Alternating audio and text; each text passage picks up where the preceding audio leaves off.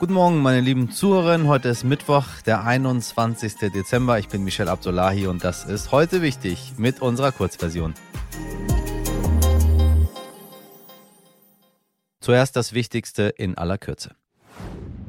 Im EU-Korruptionsskandal um die zurückgetretene stellvertretende Parlamentspräsidentin Eva Kaili hat diese nun offenbar ein Teilgeständnis abgelegt. In der heute wichtig Folge 423 hatten wir schon darüber berichtet, dass unter anderem auch Kaili in Untersuchungshaft kam, nachdem man in ihrer Wohnung große Mengen Bargeld fand. Nachdem sie erst einmal alles abgestritten hatte, hat sie nun zugegeben, von den Geldkoffern in ihrer Wohnung gewusst zu haben. Auch waren ihr die Umtriebe ihres Partners Georgi und des italienischen Abgeordneten Panzeri bekannt, so heißt es in der italienischen Zeitung La Repubblica. Panzeri habe in seiner Wohnung wohl 600.000 Euro in Bar liegen gehabt. Gegen Bezahlung habe er Europaabgeordnete bestochen, damit diese positiv über Katar und Marokko sprechen.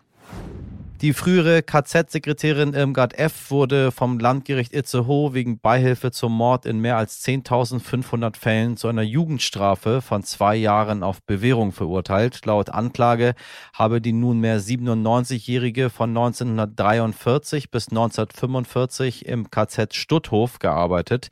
Im Konzentrationslager hatte die SS im Zweiten Weltkrieg mehr als 100.000 Menschen, darunter vor allem Juden, unter verächtlichen Bedingungen gefangen gehalten.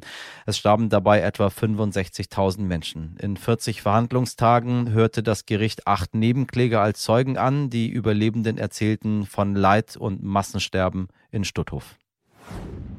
Die Lufthansa stand während der Corona-Krise kurz vor der Insolvenz. Deshalb ist der Bund mit bis zu 6 Milliarden Euro vorübergehend als Anteilseigner eingesprungen. Sie erinnern sich. Mittlerweile hat der Bund nicht nur seine Anteile mit einem Gewinn von 700 Millionen Euro verkauft, auch hob die Lufthansa die Gewinnprognose für dieses Jahr wieder an. Das Handelsblatt berichtet nun, dass der Vorstand offenbar seinen Bonus in Millionenhöhe für das Jahr 2021 erhalten soll.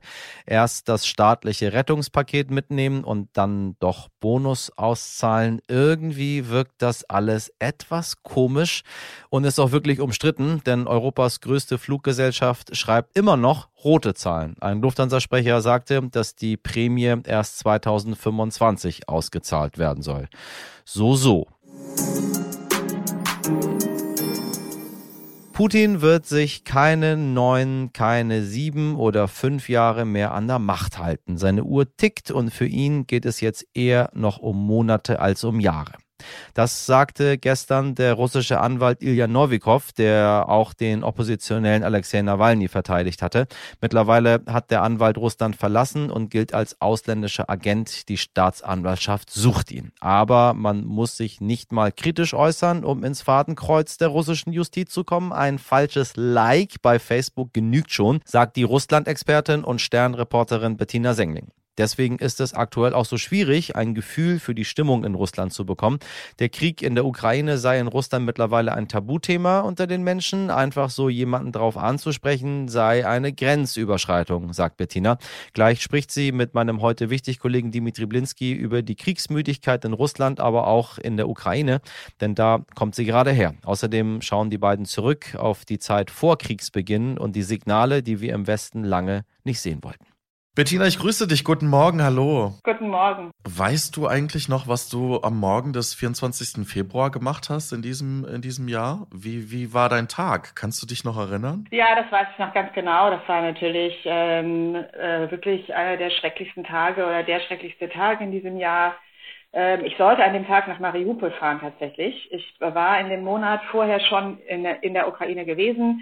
Ähm, und wir wollten, ähm, haben hab aber aus dem Donbass berichtet. Und dann sollte ich nochmal äh, nach Mariupol fahren oder wollte das, um zu berichten, wie die Leute sich darauf einstellen, dass womöglich, äh, möglicherweise eine Invasion geschieht. Wobei ich an diese Invasion eigentlich nie so richtig geglaubt habe. Und ähm, äh, tatsächlich gibt es in meiner Familie, haben wir Verwandte ähm, in der Ostukraine. Und äh, die sollten mich vom Flughafen abholen und dahin bringen. Und die riefen mich dann am, ähm, am frühen Morgen um 6 Uhr weinend und schreiend an, ähm, ich soll die Nachrichten anmachen. Und ich konnte nach selbst, selbstredend nicht, äh, ich konnte selbstredend dann nicht äh, nach Mariupol fahren, weil die Leute natürlich, die da waren, auch die Journalisten, die da waren, erstmal abgereist sind äh, weil man ja am Anfang so gar nicht wusste, äh, wie sich das weiterentwickelt und weil natürlich gerade in diesen östlichen Gebieten dann eine wahnsinnige Panik und äh, Fluchtbewegung, äh, also eine Panik geherrscht hat und eine Fluchtbewegung passiert. Es ist interessant, dass du sagst, ähm, man, man, man hat es nicht geglaubt. Ähm, ich habe selber russische Wurzeln, habe meine Mutter in Berlin, mein Vater in Moskau. Wir haben natürlich immer wieder über die Lage diskutiert vor dem 24. Februar. Und immer wieder war aber der Satz, na ja, das wird er nicht machen. Das wird schon nicht passieren. So weit kann es ja gar nicht kommen. Ähm, hast du das auch festgestellt? War das, waren das auch bei dir so Gespräche, dass man das einfach nicht für möglich gehalten hat? Ja, ganz klar. Ich habe das nie für möglich gehalten und ich habe das auch bis zum letzten verteidigt. Auch in dem Moment, als die Amerikaner immer schon die Daten dieser Invasion bekannt gegeben haben, habe ich immer gesagt, dass ähm, ich die das so für so riskant halte, dass ich dachte, Putin macht so viel kaputt, auch in seinem eigenen Land, so viel wirtschaftlich kaputt. Ähm, und es ist ein so massiver Eingriff, der auch so sinnlos ist letztendlich, der so wenig bringt, weil er ja langfristig die Ukraine überhaupt nicht besetzen kann und das überhaupt nicht organisieren kann, dass ich immer gesagt habe, das wird nicht passieren, so wahnsinnig wird er nicht sein. Und ich bin nicht die Einzige, weil, ich habe schon gesagt, ich war im Donbass kurz äh, bevor dieser Krieg passiert ist, direkt an dieser damaligen ja schon existierenden Frontlinie äh, dieses damals noch eingefrorenen Konfliktes. Und selbst da war das überhaupt kein Thema. Also die Leute hatten das teilweise gar nicht auf dem Schirm, dass sich da irgendwie zehntausende russische Soldaten ein paar Kilometer weiter irgendwie zusammengeballt hatten. Und die hatten dann aber, die hatten sich auch keine Sorgen gemacht, weil sie dachten, das ist alles nur Drohgebaren. Also ich habe wirklich keinen getroffen in diesen Wochen, in denen wir da rumgereist sind, der wirklich voller Panik gesagt hat, jetzt bald geht der Krieg los. Also es war auch in der Ukraine eine große Entspannung eigentlich. Und ähm, man, man, man, man, kann, man konnte sich das nicht vorstellen. Und auch heute höre ich immer wieder, wenn ich da unterwegs bin, sie haben es nicht geglaubt. In unserer Folge vom 19. Januar habe ich mit Matthias Platzek gesprochen, SPD-Politiker und damals noch Vorsitzender des Deutsch-Russischen Forums, über die Rolle Russlands in der Welt und die Verstrickungen in verschiedene Konflikte. Damals waren sie auch in die Unruhen in Kasachstan verstrickt.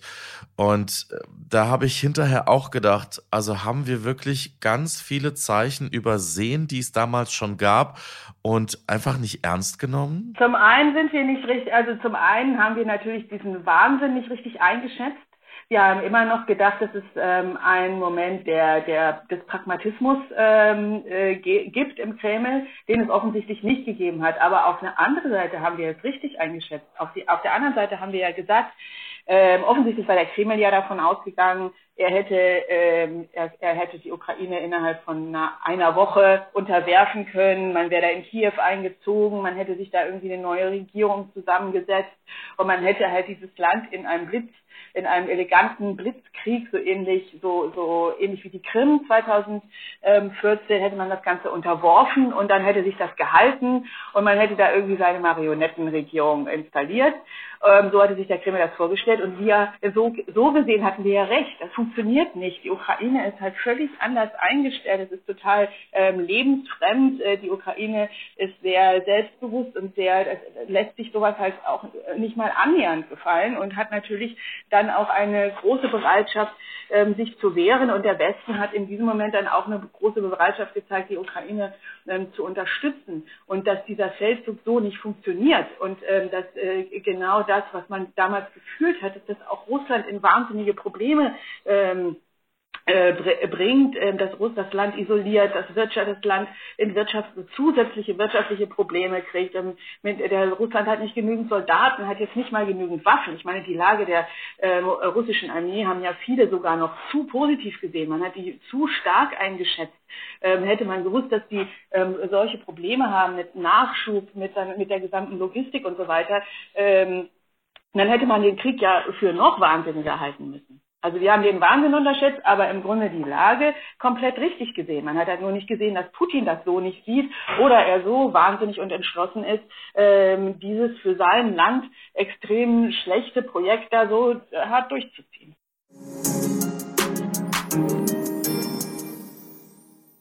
Das war's mit heute wichtig an diesem Mittwoch. Das ganze Interview mit Bettina Sengling hören Sie in unserer Vollversion in der RTL Plus Musik App. Heute wichtig at stern.de ist die Adresse für Ihre Anregung, Weihnachtsgedichte, Blockflöte, was immer Sie möchten. Oder ein wichtiges Thema haben und sagen, liebe Leute, ähm, ihr seid doch Journalisten, werft doch mal ein bisschen genauer den Blick rauf. Machen wir. Also schreiben Sie uns, wir freuen uns über Ihre Mails. Haben Sie einen schönen Mittwoch, machen Sie was draus. Bis morgen, Ihr Michel Abdullahi.